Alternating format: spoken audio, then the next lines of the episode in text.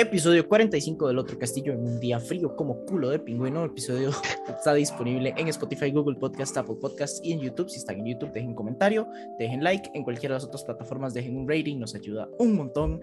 Hoy tenemos dos invitados. Tenemos a Esteban, eh, el retorno del rey eh, al podcast, y a Jeff, ambos de Rule of Cool CR. Todo bien, Maes. Bienvenidos al podcast. Toanis por su tiempo y por aceptar la invitación.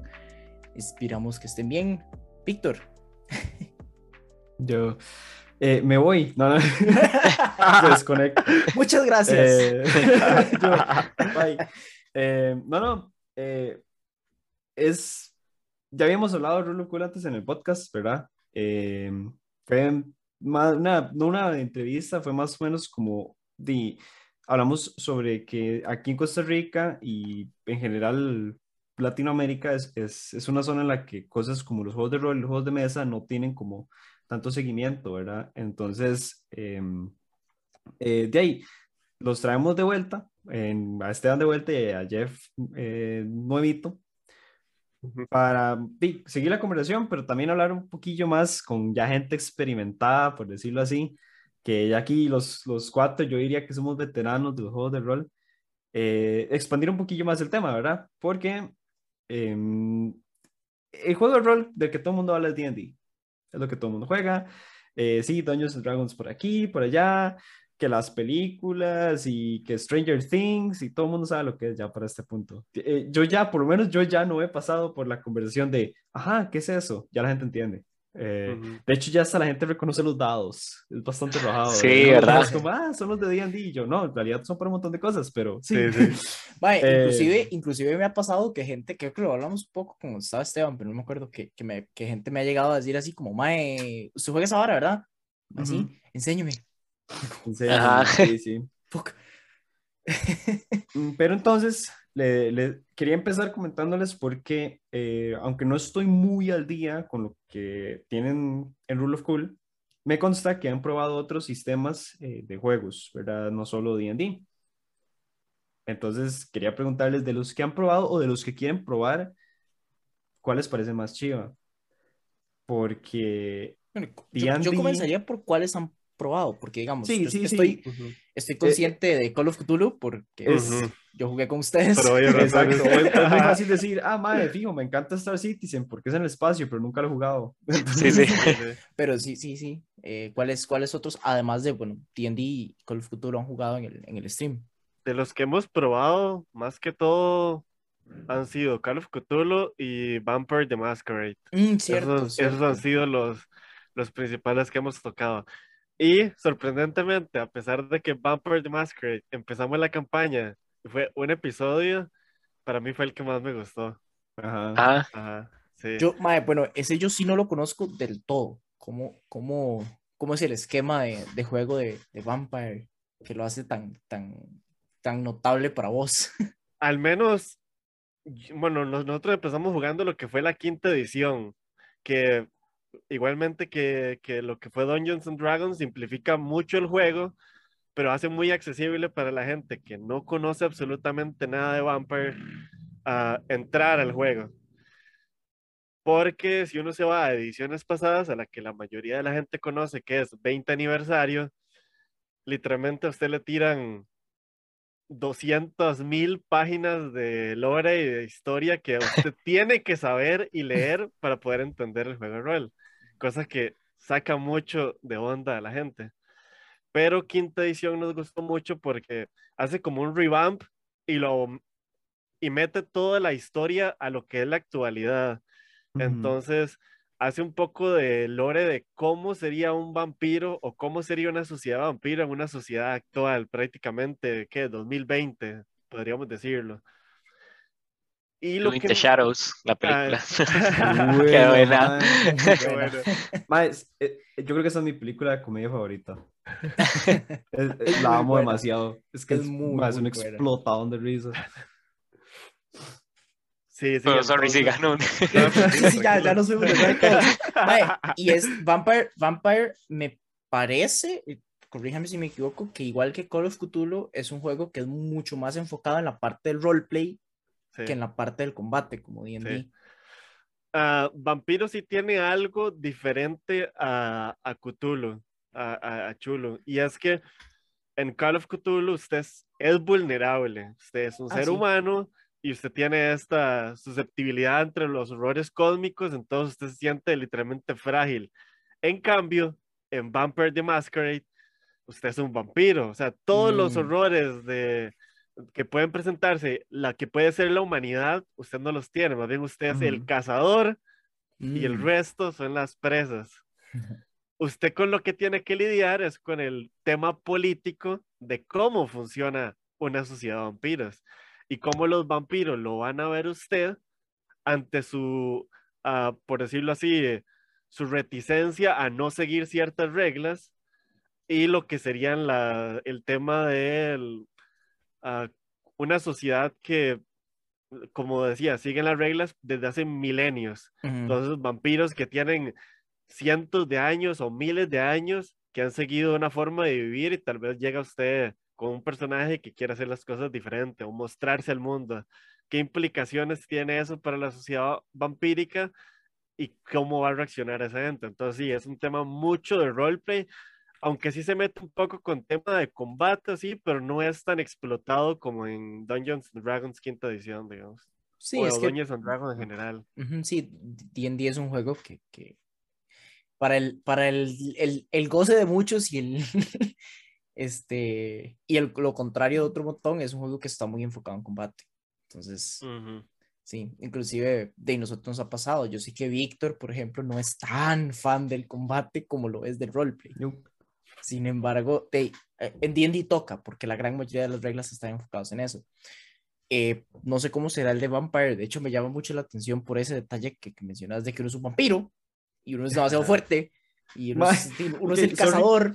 Sorry por volverlo a decir, pero cuando usted habló del combate, volví a pensar en What We Do in the Shadows, en la escena que los males nada más se ven al frente y piensan. son tres vampiros así, sí, sí. los no se hacen nada. Qué bueno, vayan vean esa película. Todos vean esa película. Es una, obra maestra, mae. Qué buena. Este, ya ni me acuerdo qué estaba diciendo. Ah, mae, ¿no? De que, que por ejemplo, en Call of Cthulhu, eh, me, este, recuerdo estar viendo un video de Matt Cofield que me encanta como el mae lo dice, diciendo, mae, sí, digamos, D&D es un juego muy enfocado en combate y todo, a diferencia de Call of Cthulhu, que si en Call of Cthulhu uno está en combate, algo salió rajadamente mal. Ah. Eh, yo, a mí Call of Cthulhu me hace empezar en como yo fui el la única vez que lo jugamos, yo fui el primero a morir.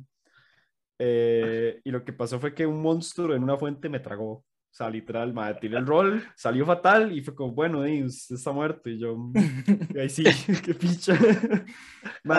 y, es que es muy letal. O sea, aparte de lo chiva de Call of Cthulhu es que se siente letal. O sea, usted en todo momento dice, me voy a morir. Exacto. A mí lo que me da mucha gracia exactamente con, con Call of Cthulhu es que, al menos en las partidas que nosotros hemos jugado, no hay ni una sola partida en la que eh, haya quedado bien las cosas. Las cosas siempre terminan fatal, siempre se tuercen y todo el mundo termina muriendo, uh, termina loco. obviamente todo el mundo bien, ¿no? Pero al menos en la que fue en la que yo jugué, yo creo, sí hubo dos personas que se lograron escapar y eran porque tenían la historia como de que eran una pareja y por dicha quedaron los dos vivos, entonces lograron robarse un carro y fue así como final de película hacia el atardecer oh, escapando del apocalipsis zombie. Cuando, eso, cuando nosotros jugamos, eso me recuerda que al puro final creo que quedaban dos personas vivas, dos o una, y una de las cosas que hicieron fue agarrar un carro y se lo llevaron, intentaron escapar de la mansión donde estaban atrapados. Ya para ese momento todos estaban locos. Entonces agarran el carro, se montan, lo arrancan todo el asunto y empiezan a irse. Está en una mansión y la vara tiene una calle larga. Y yo les empiezo a describir como los maes siguen y siguen y siguen y siguen y no llegan y no llegan y solo siguen viendo paredes y paredes y paredes y paredes y al rato, no, perdón, creo que solo era uno, creo que solo era una persona que, que, quedaba viva. Y era la primera vez que jugaba un juego de rol en su vida. Este, y sí, sí sigue, sigue habiendo pared y, todavía no, lo que se ve al frente es oscuridad y no se ve, no puede ver el portón. ¿Quieres seguir? Dice, sí, sigo, sigo, sigo, sigo, sigo. Y el rato, mae, no, no voy a seguir. Se bajó del carro y apenas se bajó del carro me lo eché. y ahí terminó la partida. No. Estaba esperando eso, ¿no? Sí. Pequeño mortal, no tienes creo que- poder yo creo sobre que- tu destino. Mae, yo creo que si hubieran seguido en el carro un, un par de veces más, sí lo hubiera dejado escaparse.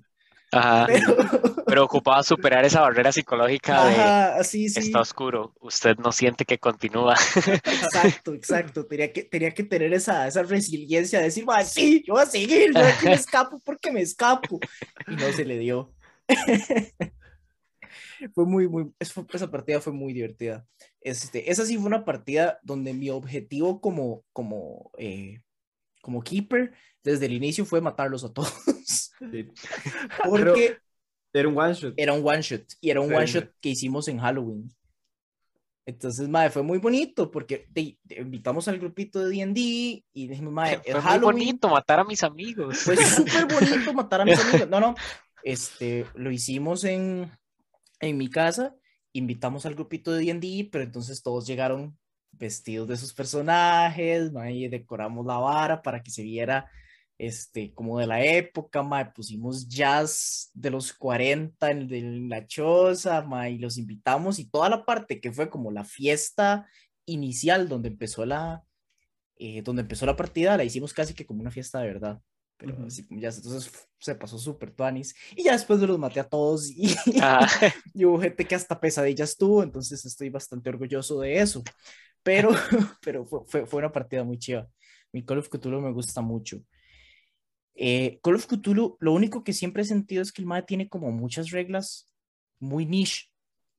Tiene como un montón de varas. Una vez. Ajá. en Tres sesiones, sí, sí.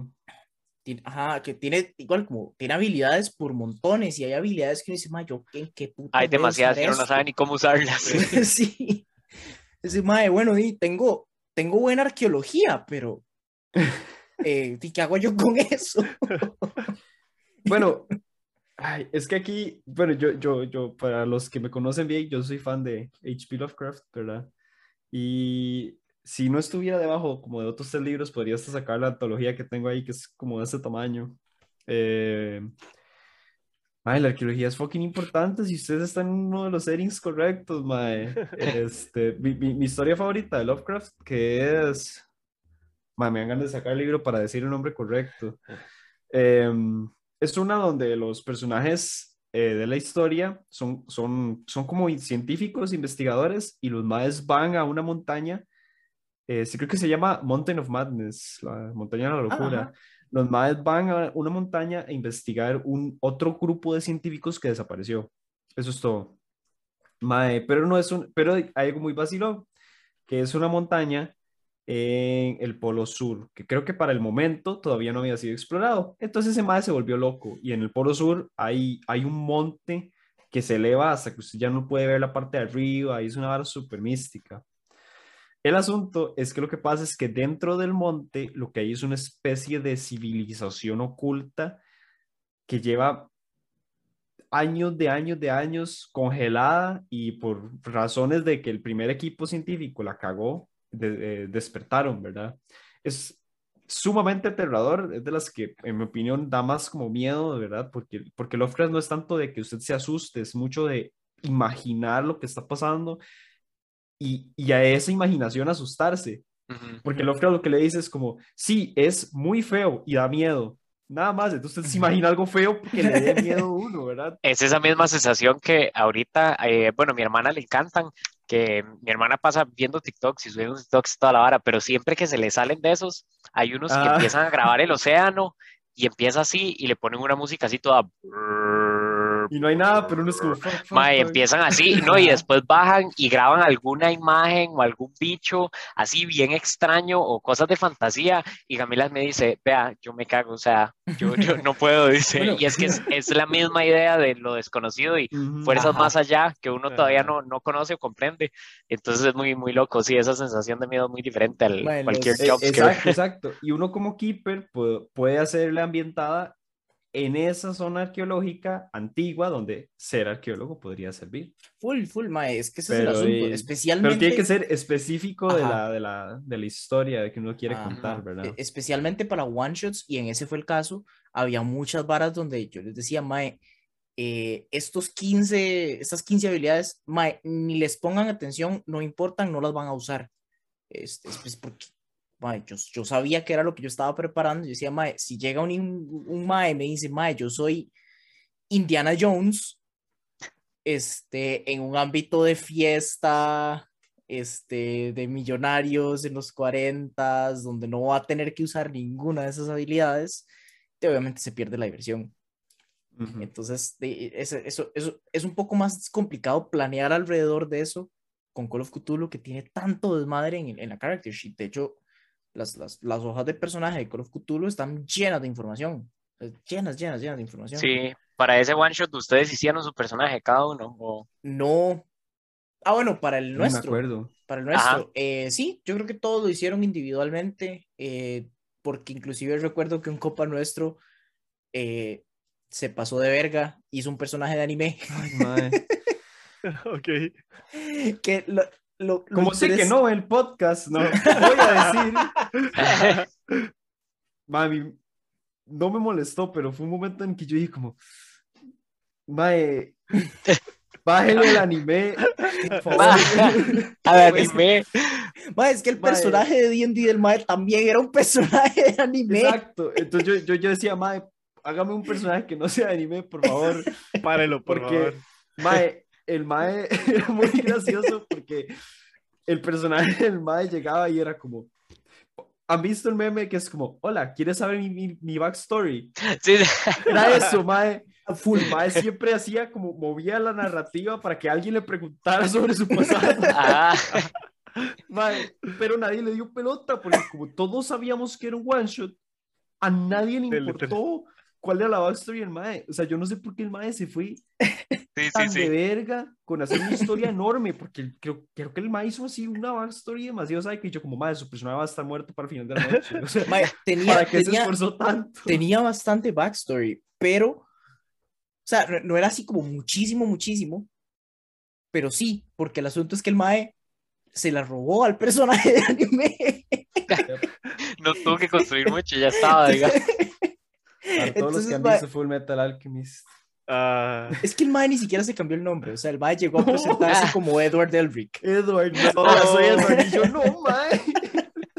Qué bueno. Y el Mae. Sí, sí, sí, sí. Ay, mae, fue, fue muy gracioso, o sea, honestamente fue muy, muy divertido. Fue Pero gracioso yo- porque fue vacilón verlo frustrado de que Eso, eso es lo que iba a decir, que la parte más graciosa del personaje era que se convirtió en este personaje frustrado de que, sí, y cuando yo estaba, en... a nadie le importa, mae, cállese. el mae, ustedes entran a la cocina y no sé qué. ¿Hay algún sartén cerca? El mae, eh, sí. Full, full, full, o Mae, sea, veo el sartén y lloro, lo agarro con mis manos, Mae, pensando en el hermano, ¿no? Mae, Ay, ese, ese, ese mae estaba jugando ese personaje eh, co- como esos momentos en el anime donde agarran un monólogo interno que tiene un personaje y lo extienden Por Como- 10 minutos de escena. Así jugaba No, ese no, personaje. ¿cuál 10 minutos? O sea, son 10 capítulos porque el monólogo se vuelve un flashback que es la backstory del hermano Sí, del personaje.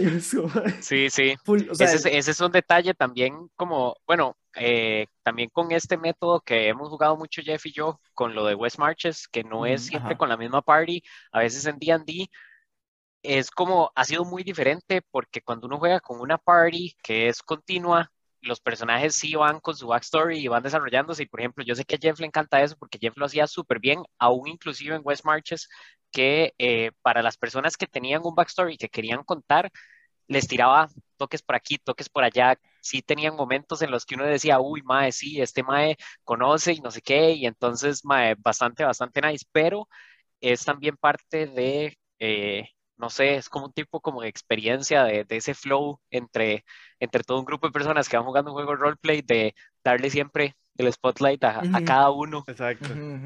Yo siempre he pensado y- que, que ahí está el- la clave, y es que, bueno, yo cuando empecé jugando, eh, digamos, esto, todos fuimos principiantes en algún momento, ¿verdad?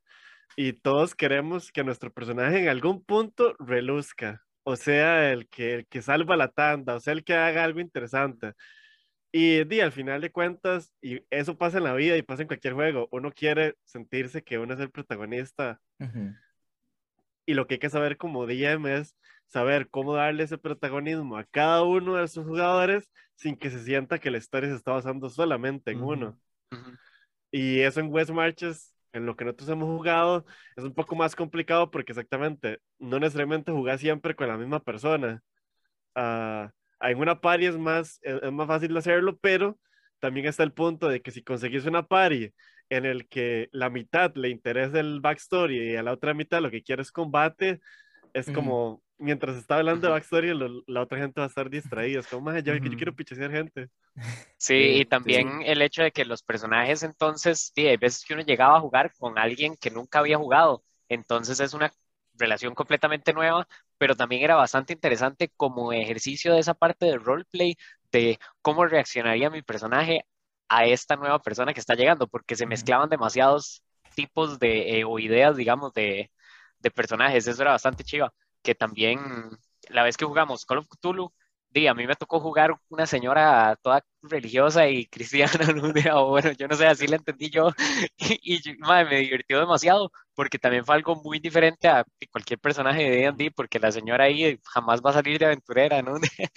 Sí, sí. Pero entonces me dio mucha risa, sí. Yo algo que, que he sentido mucho con la, con la gente en- que empieza nueva o con los tipos de juego dis- distintos es que entre más persona nueva, entre más, digamos, entre más alguien sea nuevo en un estilo de juego, más roleplay hace, porque no tiene tanto acceso a las reglas. Cuando ya uno es veterano, uno dice, "Ma, tengo que armarme el personaje así, tener estos stats acá y esta mecánica, pero cuando alguien nuevo, yo siempre pongo el ejemplo de que, por ejemplo, cuando usted ve, a, hagamos, a un enemigo, la gente dice, mal, le tengo que pegar y listo. Cuando usted tiene una persona nueva, usted dice, ma, intento tirarle una silla, intento montarme Sí. en la mesa y pegarle. Y, y, y si uno lo ve de mecánicamente, uno dice, "Ey, ma, eso no, o sea, mecánicamente, si uno no le mete el flavor de su propio DM, eso no agrega nada. Ujú. Ujú. Ah, pero eso es lo que hace mejor que una persona nueva juegue, porque entonces usted como DM se tiene que salir de esa caja, ¿verdad?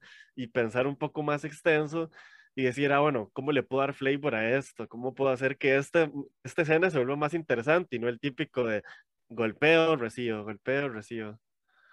Sí, Ah, este, mae, y realmente e- e- eso me hace pensar que cuando uno llega a ser como ese veterano, digamos, este, más bien eh, uno sabe que esos son los momentos más chivas en el juego, uno sabe que esos momentos donde la gente hace estupideces el- son los momentos que uno recuerda y conforme la gente con la que uno juega se vuelve más experimentada, esas varas dejan de pasar, Ujú. ujú, entonces uno como que tiene que, que buscar la forma de ponerlos en situaciones que permitan hacer ese tipo de cosas Exacto. y muchísimas de las, de las house rules que yo tengo en mi juego están pensadas por ese lado, de cómo, mae, cómo puedo hacer que hayan momentos de interacción en la party que no necesariamente sean combate. ujú.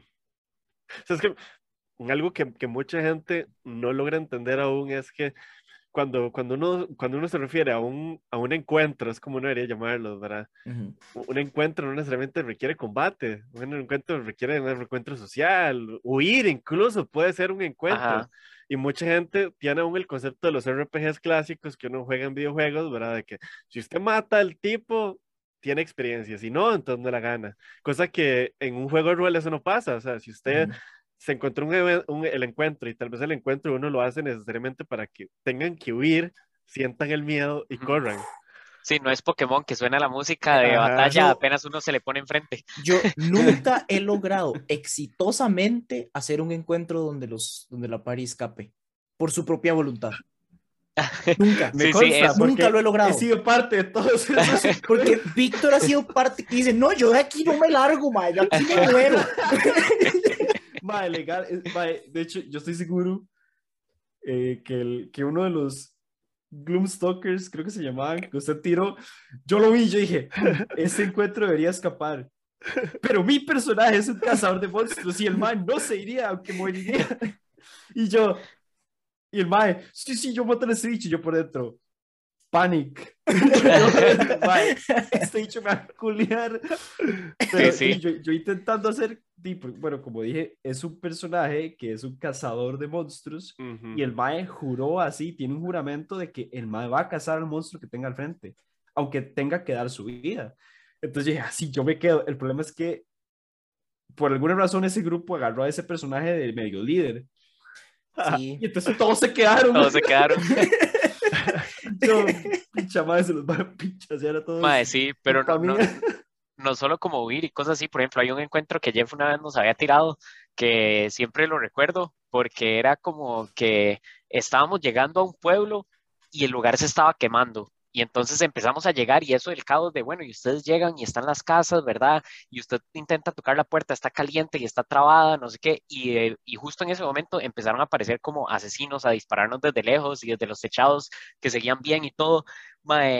Y entonces fue un despiche porque es, es- eso estuvo súper interactivo en esa parte de hacer otras cosas que uno no considera como mecánicas, porque entonces, mae, yo estaba pensando en cómo putas el fuego y que el asesino, que cuál hago, peleo o, o qué, y yo ni siquiera sabía, o sea, yo pensé que había más asesinos dentro, digamos, incluso de las casas, entonces yo no sabía si estar abriendo o no, porque yo Mm. tocaba y se sonaba gente adentro, pero yo decía, madre, qué putas, y al final en algunos había asesinos en algunos sí habíamos salvado gente y todo, pero estuvo súper como, súper chuzo de estar en ese, sentirse un poco más ahí, porque uno no está pensando en el estripar A, estripar X, estripar Y, sino que uno Sí. tiene que meterse y volver a ver y decir, ok, ¿qué haría? ¿Para dónde agarro? Eso yo- es chiva, sí. Yo voy a decir algo que tal vez sea un poquito controversial, porque aquí los, los cuatro hemos sido DM. Pero para mí la forma correcta de hacer un encuentro de escape es decirle a los jugadores, más por cierto, no se supone que ustedes ganen esto. Y lo digo, lo digo porque a veces, como uno no es el personaje, solo está haciéndose pasar por el personaje, uno no siente el peligro real de las cosas. Porque, por ejemplo, yo en la vida real veo a un Gloomstalker, que para los que no saben es un dragón negro gigante, Ujú. este, y me cago. y salgo corriendo. Madre, una, una serpiente, ¿no? Así, sí, yo una serpiente y me voy, ¿verdad? Pero me sale una El- cucaracha voladora y vámonos. Ah, la, la fantasía la playa, un no, no le permite a uno a veces hacer esas cosas. Y, y voy a dar dos ejemplos que, que en mi opinión fueron dos veces que creo, Esteban me dirá, porque Esteban fue jugador en ambas sesiones, creo que les hice saber bastante bien que eran dos encuentros que no iban a ganar. Eh, ambos fueron en la misma campaña y la primera fue una vez que se encontraron con básicamente una de las reinas eh, del, del abismo, que es donde viven los demonios. La bicha es una es, nivel dios de poder. O sea, es un bicho que usted no, obviamente no va a agarrarse a vergazos. Pero ¿cuál fue el asunto? Estaba en un estado debilitado y estaba dormida. O sea, vulnerable. Tenía un par de guardas super X que era un enemigo que ya había matado antes. Entonces yo dije, "Ma, ok, de fijo. Pero en aquel entonces mi forma de decirles, más no la toquen. Nada más, porfa, no la toquen. Es que e- ella podía comunicarse a través de esporas. Entonces empecé a jugar con la mente de los personajes, de los que estaban en el cuarto en el momento, porque no todos estaban ahí, para que dijeran, pucha, no, esto es peligroso. Entonces veían flashbacks y cosas así del mundo en llamas y todo el despiche, y era básicamente la bicha. El aura de la bicha era lo peor del mundo y los hacía sentir como la mierda y básicamente les decía, porque, porque los personajes no sabían en ese momento, pero les decía, yo soy la reina de los demonios, no me toquen, ¿verdad? Mae, sí, sí, sí. Eh, esa fue una. Y la otra fue la misma campaña. Y esta vez, la forma en que evité, la forma en que logré que escaparan fue dándoles pereza. Porque a nadie le gusta un combate aburrido y largo. Entonces, para que no pasaran por cierta área, lo que hice fue poner 50 trogloditas. Podían pelear 50 trogloditas, solo que no iba a ser divertido. y efectivamente, vieron los 50 trogloditas y dijeron, nope, y se fueron por el otro lado. Todo bien. Pero sí, sí a veces el problema de los jugadores es que le tienen delirios de grandeza. Ajá. Y yo soy víctima de eso, porque ya mencioné que me le cuadré a un Gloomstalker siendo un mae nivel 2 ah, sí, detalle importante. Era, Era nivel nivel 2. 2. Ay, Eh, entonces, eh, pasa mucho porque a veces uno se, se mete mucho en la vara y dice, madre, si muero aquí, ma, es porque tenía que morir, es porque al chile el combate estaba muy psycho, o sea, pero sí, la gracia tampoco es estarse muriendo. Entonces, yo, por lo menos yo como DM, prefiero decirle a los jugadores, si no puedo hacer lo obvio, más esto no se supone que lo ganen. Porque a lo mejor se quedan y a lo mejor se ahuevan, porque es como, madre, ¿por qué nos puso un bicho tan fuerte? Ajá. Yo, es que no tenía que pelearlo. Mejor les digo, no, traten de no pelearlo. Pueden pelearlo, pero les va a costar mucho, como en que lo más probable se mueran. ujú. Mae, realmente es, es todo, todo un tema como la responsabilidad del DM de hacerle saber al jugador algo que tal vez el jugador no sabe, pero el personaje sí definitivamente sabría. Ujú. sí. Este, entonces, eh, o sea, yo, yo siento que tiene toda la razón. Y digamos, yo bromeo con que nunca he logrado que mis jugadores se escapen, pero tampoco los he puesto en una situación donde era o se escapan o se mueren Ujú. todos. Ujú. Este, normalmente soy, soy el tipo de DM que si veo que la vara está yéndose muy heavy, busco alguna forma de hacer que se, que se vuelva divertido en el momento. Ujú. Porque, mae, uno no puede, uno no puede planearlo todo perfecto. De hecho, el, por ejemplo, el Gloomstalker del que estamos hablando, yo se los tiré para que lo vieran, no para que lo pelearan. Este, parte de eso era que yo estaba... Bueno, parte de eso era que yo estaba consciente de que si los maes le bajaban más de un tercio de la vida, el se iba a escapar. Porque es un nivel 2, el bicho vuela, no pueden hacer nada si el mae sale volando. Sí. Este, y el mae andaba cazando. Pero ese bicho, y, y tengo que ser un poco cuidadoso con lo que estoy a punto de decir porque esa trama está ongoing, Sí, la Ah, bueno, campaña este, sigue. pero puedo, puedo hablar de lo que ya pasó, que fue que ese mae se escapó porque yo sabía que ese no era el último Gloomstalker que iban a ver. Y desde ese entonces han seguido viéndolos de larguito, eh, ven los, los remanentes de algún ataque del Mae, y en otro momento, por puro azar de los dados, se toparon con otro.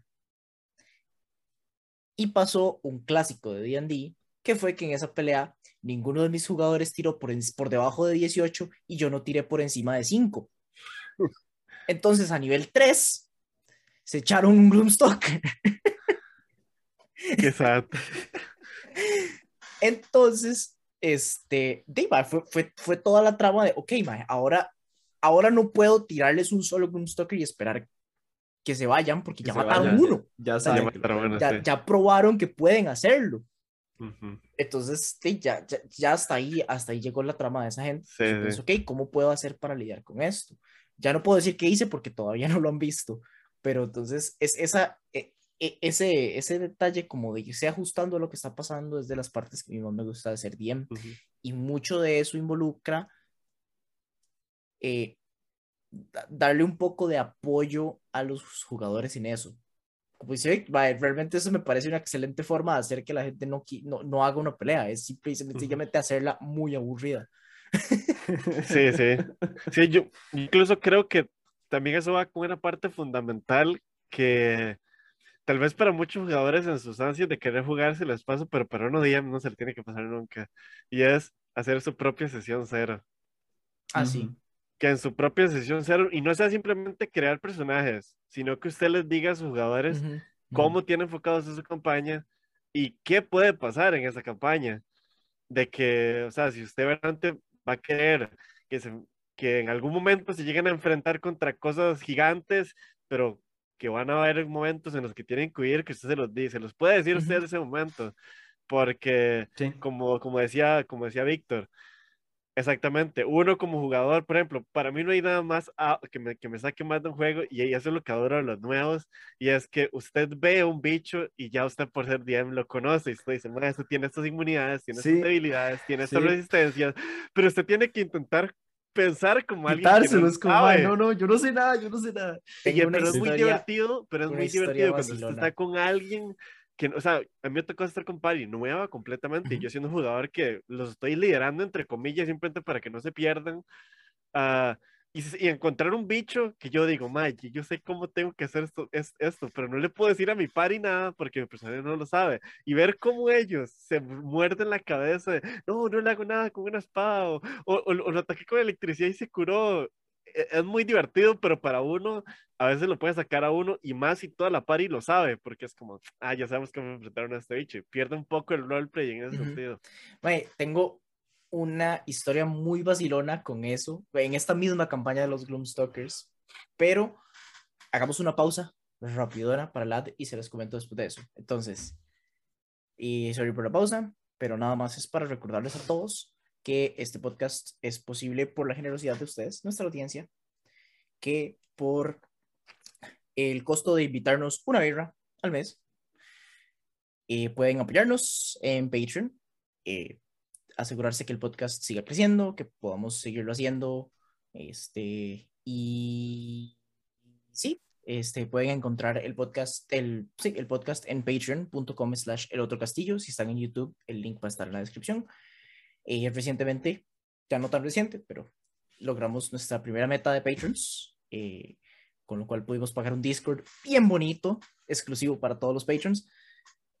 Y ahora tenemos una meta nueva de 25 patrons, que está muy vacilona. Este, involucra un episodio especial, muy especial, solo para patrons. Este, entonces, si quieren aprender, este, si quieren saber más sobre esa, meta de 25, pueden ir a verlo ahí en patreon.com. Y si quieren dejar ahí su, apoyo, se aprecia montones. Y si no, basta con dejar un comentario, un like en YouTube y un rate en las plataformas. Los apreciamos igual de montones. Y listo, podemos continuar con el episodio. ok. Mae- Ok, como Víctor ya mencionó, el personaje que está jugando en esta campaña es un cazador de monstruos. Y es un cazador de monstruos un, tantito inspirado en, en- en el Witcherino, ¿verdad? En The Witcher. Un poquito, poquito nomás. Poquito, poquito. No, en, en serio, es- en serio es como inspirado en, pero no. Pinceladas nada más. Sí, no- no, se imaginan a Geralt. No, no, es, es, Geralt. es completamente aparte, pero tiene, es más inspirado como en el lore de los Witchers que en el. Witcher. Este, naturalmente, parte de lo que involucra eso es que el personaje tiene conocimientos sobre ciertas criaturas que son comunes. Yo tomé provecho de eso como DM y lo que hice fue que les tiré algo que estoy muy consciente que ni siquiera van a llegar a un nivel cerca de poder lidiar con eso. Una Purple Worm. Oh, La cosa es la siguiente. De esa campaña, eh, en ese momento tres, ahorita dos, porque hay una persona menos en el grupo, pero tres personas son nuevas a D&D.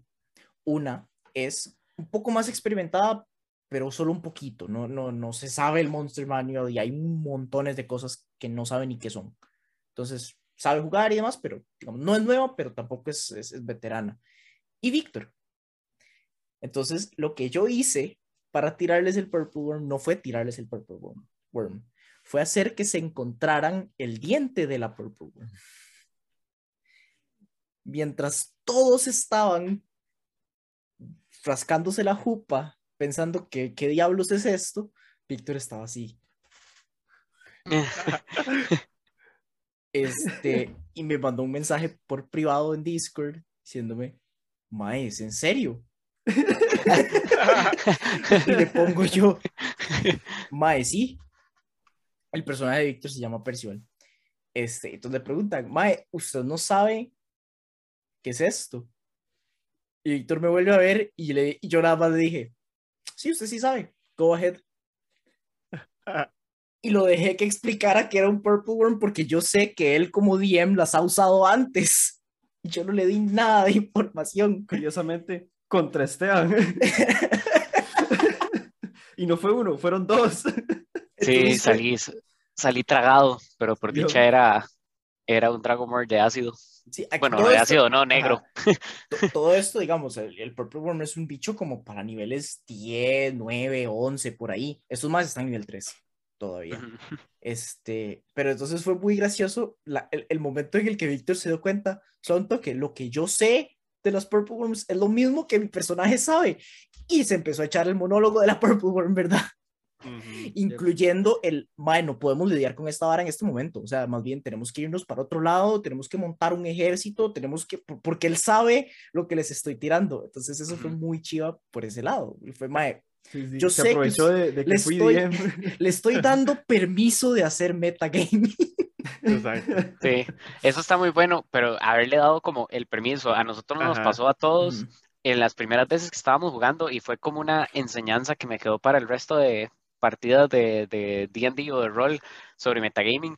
En una sesión que nos estaba corriendo Víctor, había una parte en la que nos empieza a decir, ok, ustedes llegan y, y creo que estábamos recorriendo como unas cavernas y en una de las cavernas nos encontramos algo que se veía súper interesante, un huevo que nos habían dicho que, que si lo encontrábamos, que lo encontráramos. Vea, hay otro, hay otro mae, eh, eh, Stuart, que lo conoce eh, Jeff. Bueno, Mau Ujú. también lo conoce, pero este, eh, ese mae la sufre todavía, o sea que nos perdimos ese huevo, porque después más adelante descubrimos que era verdaderamente un huevo de dragón que podríamos haber agarrado y obtenido, pero cuando llegamos, se nos describió, Víctor nos dijo que cercano por ahí, flotando, había una, un, un como monstruo que parecía, este, que estaba flotando, tenía un gran ojo en el centro y tenía unos cuantos, este, como, como tentáculos y en la punta de los tentáculos también habían unos ojos. De todos nos cagamos porque habiendo empezado apenas a jugar, uno de los monstruos más famosos de todo es, son los Beholders. Entonces nosotros nos cagamos todos, pero entonces hicimos el metagaming de los personajes full, o sea, de las personas full, se las metimos a los personajes y nos fuimos. O sea, ni lo pensamos. Pero ninguno de los personajes debería haber sabido. E inclusive, al fin y al cabo, perdimos el huevo, que era una, hubiera sido una cosa así súper chiva. Y ni siquiera era un beholder como grandote, ¿verdad? Era me parece que era un, era un, eh, ajá, Era un un Spectre que es como una versión junior. Es, es la versión Ultra Junior. O sea, es, solo tiene cuatro tentáculos y es súper débil, no hace nada. Es súper, súper débil. Es Y eso lo- como en, en, en aventuras de bajo nivel y todo. Eso lo sé ahora, pero en algún momento, o sea, en ese momento no lo hubiéramos, mm, no los teníamos para nada. Entonces, si tal vez uno fue como, por eso digo que, fue como enseñanza, porque a partir de ahí aprendí a que es importante esa división entre lo que sabe uno y lo que se sabe el personaje, porque digo, no se puede cagar el juego solo. Ha sido algo que siempre le decimos, mae, ¿cómo no lo hicimos? Hubiéramos podido tener un huevillo y hacer toda la vara, hubiera estado tan chiva. Este, y fue porque nos cagamos por nosotros. Qué buena sesión. Yo, esa ha sido de mis favoritas todavía. Ajá. Porque, eh, eh, long story short, eh, eso re- las decisiones que tomó la party en, ese, en esa sesión resultó en la destrucción completa de una, de una ciudad. Muy, muy poblada. O sea, no fue una civilización pura mierda. Fue, fue que los maes jalaron y yo dije, ma, estos maes acaban de tomar todas las malas decisiones que pudieron haber tomado. Y luego decidieron, eh, más adelante de la campaña, vol- vol- decidieron volver. Y yo dije, ok, no encuentran nada. Todo está destruido. Una, eh, una oración más D&D no pudo haber existido. man. Ma, eh, fue demasiado rajado. Llegaron, se le cagaron al rey, se le cagaron los maes, perdieron el huevo de dragón que era necesario para, para resolver un conflicto. Mae, se pelearon con unos asesinos. Este, mae, básicamente todos los problemas políticos de la ciudad los hicieron peores. Y yo dije, mae, de ahí sí. A mí Y algo nosotros saliendo de la ciudad. Y ahora en A mí-. A mí algo que me gusta con, con, con- con respecto a eso que estamos hablando es exactamente cuando, o sea, a Esteban se le, se le, se le va a pegar muy bien eh, eh, esa, esa sesión, porque íbamos en una party, en una de las sesiones que estamos jugando West Marches, y como que, eh, como que estaban recibiendo mensajes de ayuda, de que ocupaban que les ayudaran en una ciudad, que la ciudad estaba siendo invadida por unos demonios, que, que todos eran malos y que les ayudaran. Y la party algunos como jugadores dijeron, ma, esto de fijo es una trampa. Pero como, jugado, como, como jugadores, y como, como players, digamos, como el personaje, dijeron, no, no, ayudémoslo. Y fue muy divertido cuando empezaron a asesinar a los demonios que estaban atacando la ciudad y después se dieron cuenta que en realidad no eran demonios, sino que eran unos enanos que ellos estaban viendo como demonios porque estaban siendo poseídos por una ah, por una suku que les había hecho un hechizo de ilusión Mm. para que vieran a todos esos. Uf. Ah, y fue Uf. muy divertido porque después ya cuando se dieron cuenta, los jugadores fue como, "Mae, no, no, la cagamos aquí y se rindieron ante la, ante la población y tuvieron que sufrir unos castigos ahí, trabajos forzados y toda la cosa. Y bueno, después pasó el tema de que el druida que no hizo la masacre y que se quedó atrás, ¿verdad? Después se ligó a la Suko. Oh. Ah, Sí, digamos, es Ah, que ok. fue demasiado divertido porque eh, mi personaje sí, o sea, aunque era un druida, yo, o sea, yo quería que el mae fuera súper el inteligente y la vara. Ah, sí. No, mentira. Yo quería que el personaje, yo lo fui haciendo con esa idea de que el mae fuera súper ah, así como inteligente, pero también como precavido porque el mae pensaba solo en él, digamos. Entonces, el mae como que sentía que algo estaba raro, entonces empezó a ayudar, pero tirando al guillo por aquí atrás, viendo la vara, y donde vio que la cagaron por allá, yo dije, ah, sí, aquí es me piro vampiro. Y le dije a Jeff, mae, yo me hago una araña, como soy un druida, yo me hago una arañilla y no sé qué, y voy a, irme caminando por allá y voy a ver qué les pasa a todos ellos y no sé qué. y de la nada estoy yo así como arañilla viendo lo que les está pasando y los están esposando al resto de la party y todo y me dice, mae, ¿usted ve? Escucha por ahí, escucha un... Y eh, se le acerca una arañilla a la par, ¿verdad? Y se le para la araña a la par y lo golpea así un poquito como con el cuerpo y yo, a la verga, aquí, mae, yo tengo... Yo tengo un hit point, si me quitan ese hit point me morí. Yo estaba a punto de pelear por la por mi vida, decía yo, porque si me hacía otra vez este el personaje, me iban a atrapar y esposar igual. Y dice, no, y yo, madre, ¿qué me está como atacando? ¿Qué es? No, no, nada más parece como que lo golpea un poquitico así, ¿verdad? A la par y yo, ay, mae, está en celo esta araña. Yo no puedo estar en estas ahorita, decía yo, y yo sí metido en la mente de araña. Mae, Mae, eso es como, suave, suave, eso es como la escena de la espada en la piedra, era. Donde el mae Ay, se las de las ardillas. Con la ardilla, mae, yo pensé exact, exactamente, yo, yo dije, mae, esta es la ardillita de, del- de con Merlín y no sé qué, y yo, hijo de pucha, ¿y cómo hago? Y dijo que lo siga y no sé qué, y yo, mae, hijo de pucha, eh, bueno, como que me jalaba así, yo, hijo de pucha, bueno, eh, eh, voy a fijarme a ver qué es, y eh, llegué y se transformó y se transformó en otra que era de mi raza y toda la carajada, y, y ya me dice el cuento de que no, que la tienen atrapada aquí, que la llegaron a atacar y no sé qué, y yo sí, claro, la vamos a ayudar, y yo, mae, ya empiezo, y yo, uy, qué tuanis, mi personaje yo no lo quería que fuera como demasiado pegan y que se iba como a enamorar mucho, entonces yo dije, le voy a ayudar bastante, pero distancia, pero di, de mi raza y todo, y, y yo dije, sí, sí, pobrecita, y, y, y la verdad es que nos fuimos y convenzo a todo el mundo de que nos los medio liberen, nos hacen los castigos y todo. Este, y tiempo después, mae, pasaban sesiones y Jeff me decía, mae, voy a ocupar que me tire una salvada de, mente, ¿verdad? De sabiduría.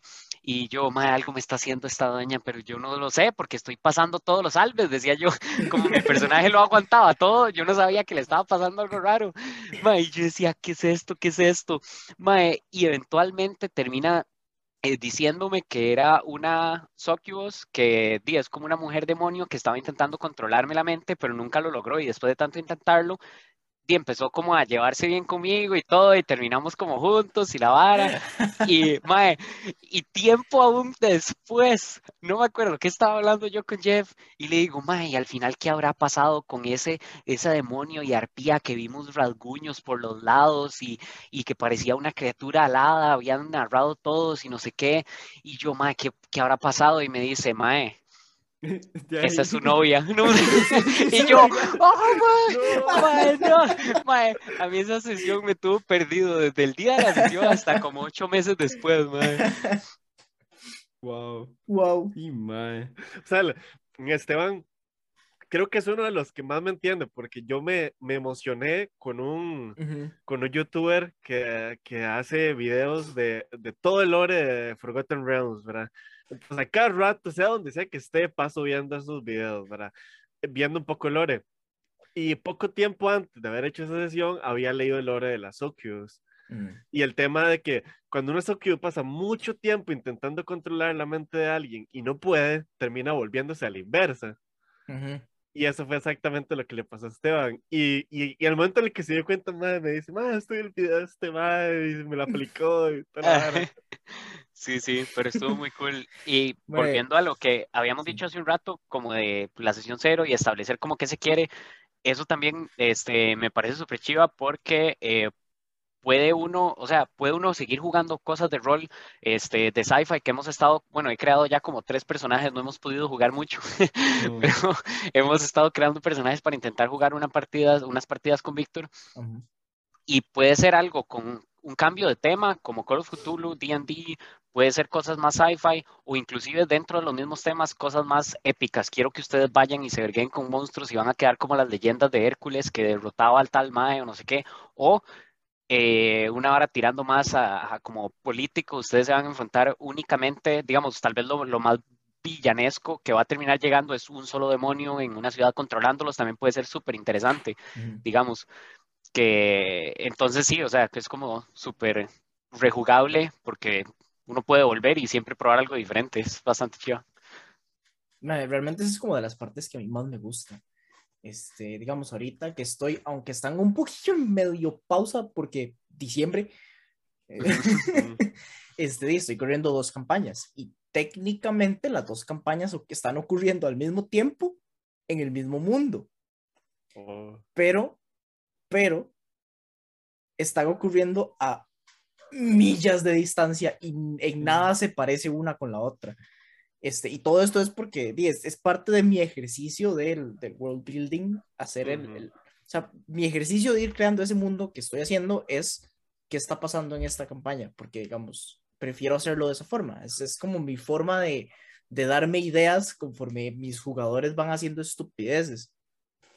Este, y ha sido muy chiva como eso, de sentir como, mae, que, de, de saber que, que, que, que todo es un mismo mundo, todo es una misma, un mismo timeline y demás, pero que lo que está pasando acá es súper diferente y es, es, es un poco más político y es un poco más, este, eh, es un poco menos fantasía, un poquito más como intriga urbana y lo que está pasando de este lado es mucho más fantasía y es en el bosque y dices, Sí, de, de hecho, como jugador en ambas, es Sí, un contraste en ambas.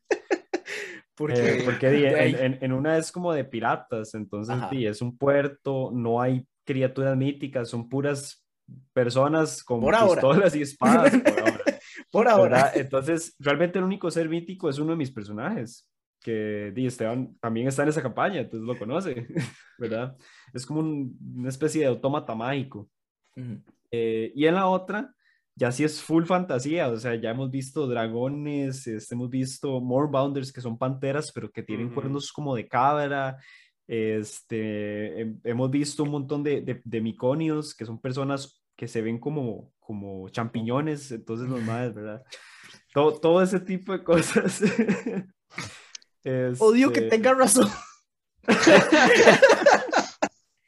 Mae, Champiñones. de todo eso ha, ha hecho di, que, que las dos campañas se sientan muy contrastadas, so- sobre todo si en el mismo mundo. Ujú. Pero eh, ahora que, que, que Esteban menciona esa sesión cero, ahorita estamos, bueno, estoy intentando armar una, una, una campaña nueva en un setting de ciencia ficción. Pero en el que también está como- Esteban. en el que también está Esteban. este. Madre, qué jetos, Esteban está en todas las historias que hemos contado hoy, o sea. O- o sea, la, verdad, ya estoy empezando a dudar de que, de que cuando me dice que no puede participar en Roll of Cool, que es por el Bretzel, en realidad no sea porque No, está no, metido en alguna campaña. No le digo que he hecho como tres personajes y no he podido jugar ninguno, son mis ganas, se me salen así, Sí. yo quiero y quiero jugar y no he Pero, podido. pero esta vez sí va en serio. Yo sepa Ajá. esta vez sí ya va, pero dos cosas muy vacilonas, mae. El, el asunto es que siempre hacen la broma porque son puros veteranos los que estamos jugando ahorita. O sea, los que vamos, va a ser mi primera campaña con solo veteranos, con, con pura gente que ya ha jugado juegos de rol. Este, y- hicieron la típica broma de, mae, ¿y si descarrilamos la campaña? El asunto es que yo ya tenía más o menos una idea de lo que iba a pasar en las primeras tres sesiones. Y cuando discutieron las backstories, lo despedazaron todo y tuve que hacer de cero toda la primera y segunda sesión, porque sin darse cuenta la descarrilaron. Solo con Yo backstories. Oh, yo, La campaña no había ni empezado y ya no había, ya no había campaña. como, bueno, tengo que volver a empezar. que no hemos tenido la primera sesión, pero este, por el hecho de que vamos a utilizar un sistema inventado. No sé si, si has escuchado de GURPS, que significa Generic Universal Role Playing Setting. ¿Qué? System. Think- Creo- Algo System, ajá. eh, que trata de agarrar todas las reglas que se utilizan en un juego de rol y simplificarlas para que quepan en un librito. Ok. Este, casi no, porque no, no recordaba que lo tenía aquí a la par. Digamos, esto es un sistema completo que cabe en seis páginas de un panfletito, literal. Este, y es para como para que usted se lo meta en el bolsillo y es como, más es que ¿quién juega un juego de rol con gente que nunca ha jugado, verdad? Ujú. Es, de hecho, usa dados de seis, que son los Ujú. dados que normalmente la gente tiene ahí por ahí, ¿verdad? El famoso, el famoso sistema de dados de seis, sí.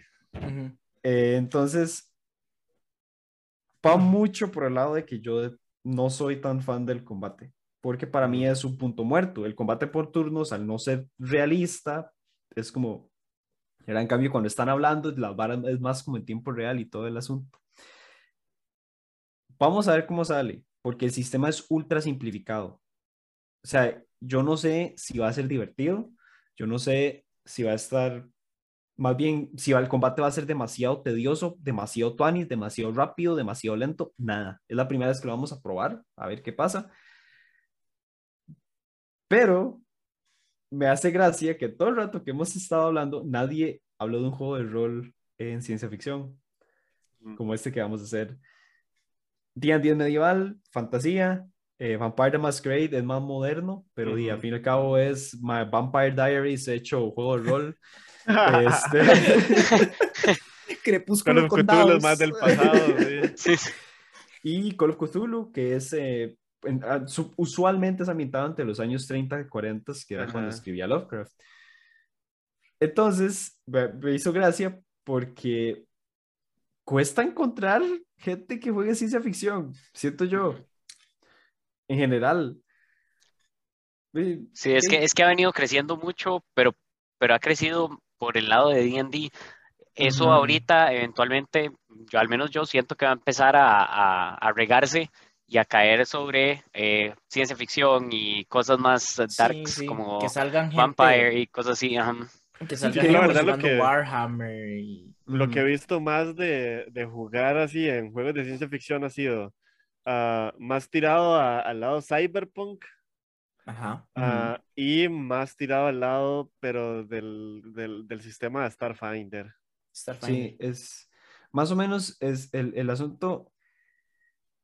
Ay, ve, es que es una bronca que yo tengo con Starfinder. Starfinder es el mejor sistema de rol en ciencia ficción, pero es sumamente enfocado en combate. En combate. Sí, combate, Entonces, yo dije, Sí, yo no quiero es- sí, eso. es- E- Es como, es para alguien, si alguien no sabe qué es Starfinder, existe D&D.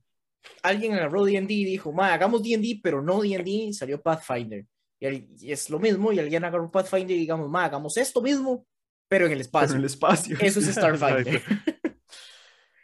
Sí, Ay, sí. pero- Este, eh, no sé, y para mí es, es, estoy muy emocionado por esta campaña porque yo soy más fan de ciencia ficción que de fantasía. Entonces es como, uh, ¿verdad? Es por, por eso estoy tan emocionado, porque yo había jurado no volver a ser DM.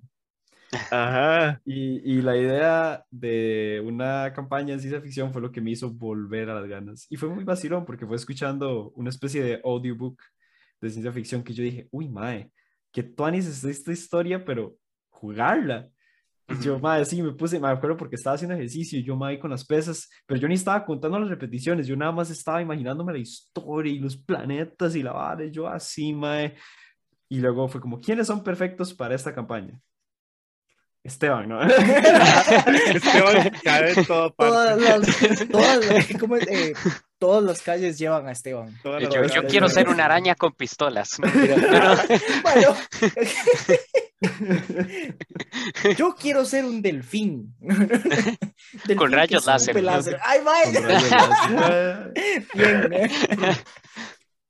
Si no, yo Ay, más mae. bien en, en, ese lado, ah, yo soy demasiado cómodo con lo que es. O sea, siempre me salgo de mi, de, de mis- de mi zona de confort a veces, y como Call of Cthulhu, un poco de ciencia ficción. Incluso a veces busco a gente con los que nunca he roleado, así, es Discords o grupos de gente que publican en Facebook o en otras páginas ahí que sigo de Reddit como para meterme y probar cosas nuevas. Pero es que yo soy demasiado, a mí me gusta demasiado la fantasía, sea escribirla, leerla, todo. Ah, entonces, por ejemplo, cuando creo que uno de los podcasts cuando estuvieron hablando de Warhammer, ah, a mí siempre me da mucha gracia como en, en lo que es aquí Latinoamérica, ¿verdad? Se habla, o lo- en general América, se habla mucho de Warhammer 40k, pero en Europa sí. se habla mucho de Warhammer, De Fantasy, Warhammer y yo Fantasy, soy de Fantasy. Yo voy a moverme para que mi colección de Warhammer 40k se vea Sí, y sí. luego O sea, me devuelvo. Yo soy demasiado fan de lo que es fantasy, incluso tengo algunos ejércitos por ahí guardados, pero nadie juega fantasy, nadie. Claro que sí, Mae. Espérese, estoy a punto de hacer su vida todos los, cada, cada 15 días en Belén, Mae, por la chota de Esteban, de hecho. ah, Se arman. Oye, genial, Mae. Esteban.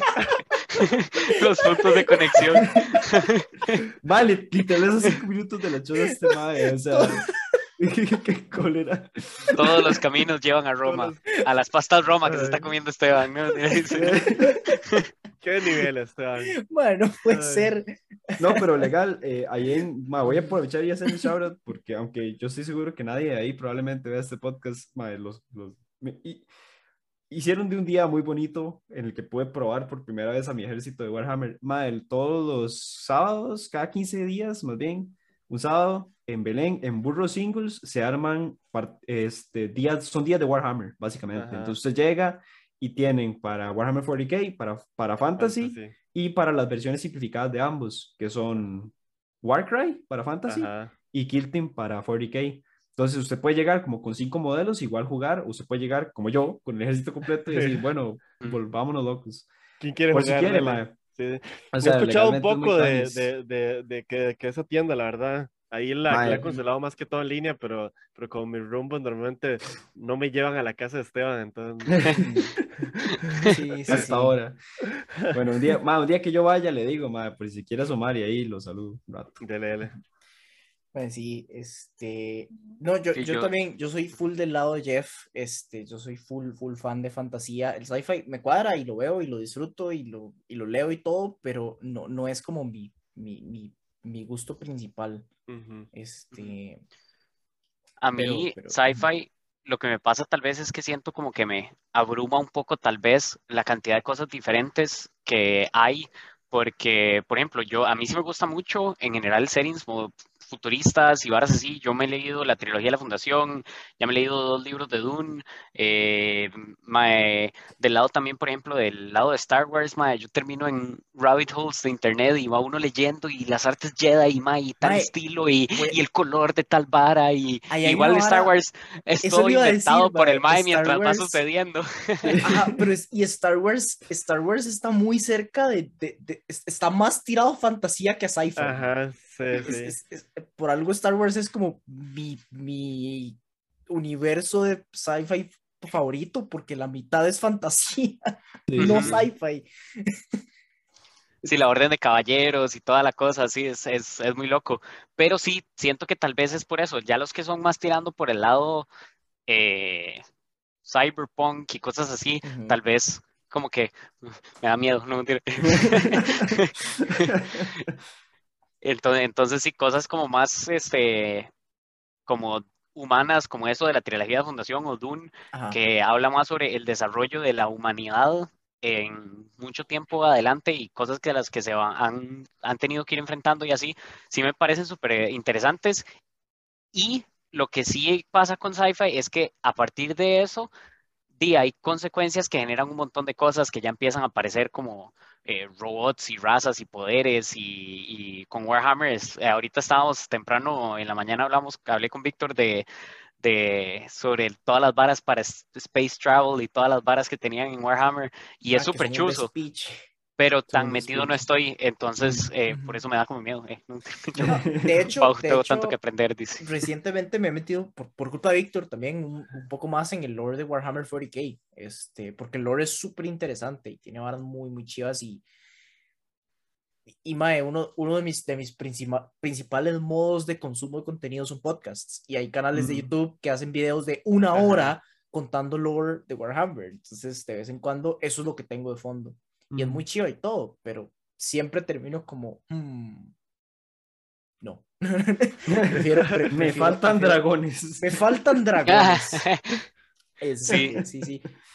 Pero Tal vez es eso, cambia, cambia mucho de cada lugar, porque ahora que lo pienso, y también hay cosas como Blade Runner y, y Tron, y, o sea, Tron es demasiado di, actual, nada más que se mete en un videojuego, es diferente, pero con todas estas cosas tirando hacia el lado de los avances tecnológicos y cómo nos, cómo cambian todo, ma, todo demasiado diferente. Entonces Sí. uno no logra agarrar ese, ese grasp de la cosa general que sí tiene fantasía, que todo está basado en Tolkien, ¿no?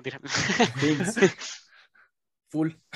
Sí, Mae, sí. por- ese, ese, es- mae, Tolkien es como Esteban, mae, Uno, no- uno no puede jugar fantasía sin que aparezca. No, no se puede. Mae, yo creo que con eso vamos a terminar porque ya yo creo que sí nos quedamos sin el time. Entonces, Esteban, Jeff, mae, muchísimas gracias a los dos por, por su tiempo y por la conversación. Este, no sé si quieren ahí hacer los plugs, de dónde los pueden encontrar a los dos y el de School. que ah, si, bueno, si nos quieren seguir ya para, para, para que sepan más o menos, ah, ya la campaña, lo que es el primer arco está por terminar, así que esperamos te- empezarla, terminarla en enero, porque en diciembre va a estar muy complicado con las fiestas, ¿verdad? Ah, entonces en Twitch nos pueden encontrar en ah, Rule of Cool, CR, ah, en, igualmente, eh, literalmente tenemos ese nombre, ah, perdón, Rule of Cool, D&D, CR, en lo que es Facebook, en lo que es Instagram y en lo que es Twitch, ahí nos pueden encontrar. Hemos estado un poquito bajos en lo que es Facebook e Instagram, pero en Twitch y en YouTube con el mismo nombre estamos subiendo los videos y los, los capítulos, entonces para que se pongan al día y después vean lo que tenemos para segundos arcos o segundas campañas o otros juegos de rol que tengamos por ahí, entonces... Y si no Ajá. entienden nada, pueden llegarse simplemente al chat o a los comentarios o a donde sea y escriben y entre todos les contestamos porque jugamos D&D con esta metodología de pues marches que somos bastantes jugando, no solo una eh, party pequeña. Entonces ahí variamos y cambiamos y todo, entonces ahí les explicamos con mucho gusto.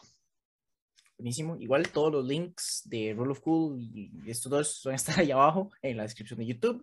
Si están en las otras plataformas, pues, lo siento. ahí ya lo tienen Rule of Cool D&D CR en todo lado. Eh, episodio 45 del otro castillo. Gracias a todos los que llegaron hasta acá por escuchar. Recuerden que si quieren apoyarnos más que solo viéndonos y dejando like, tenemos un Patreon, patreon.com slash el otro castillo. Muchas gracias de nuevo a Jeff y Esteban por acompañarnos y como siempre nos vemos la otra semana. Chao, chao. Chao, chao. Chao, chao.